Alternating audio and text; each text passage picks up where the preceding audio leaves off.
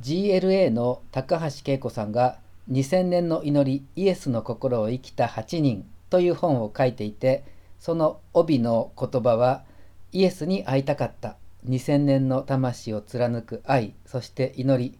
となっていて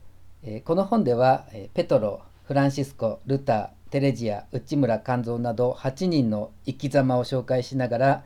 イエスの愛と祈りが彼らに引き継がれて人間の魂を豊かにしてくれた。そのことが語られています。またスピリチュアルカウンセラーとしておなじみの江原博之さんは「聖なる導きイエスからの言霊」という本を書いていてでこちらの帯には人間関係仕事お金病気あなたを苦しめている悩みは何ですか？イエス様と私が乗り越え方を教えます。と書かれていてこの本はイエス様の言葉を引用しながら人々が霊的真理を生きるための道しるべを示しています。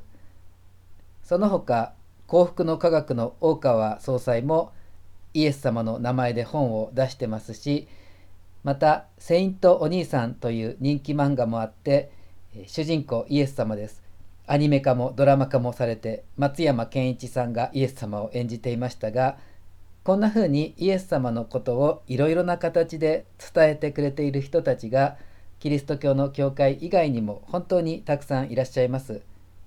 それに対してもうけしからん。イエス・キリストを伝えるのは正統教会の専売特許だ。やめさせなくてはならない。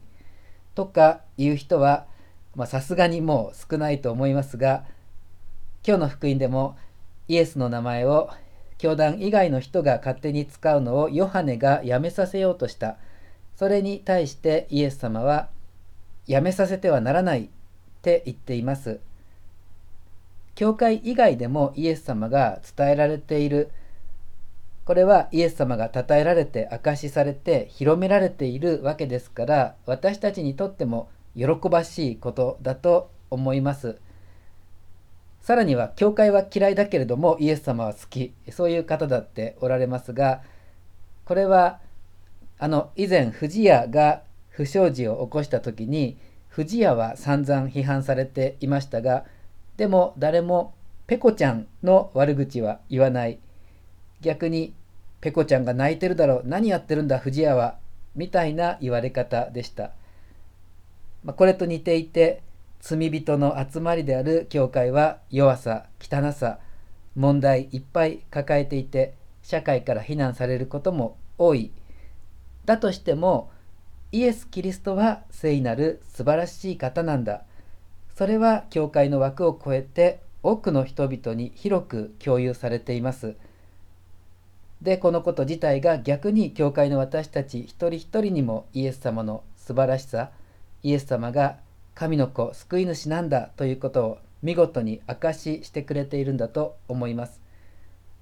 でもどんなにペコちゃんが不二家を超えて愛されていたとしてもやはり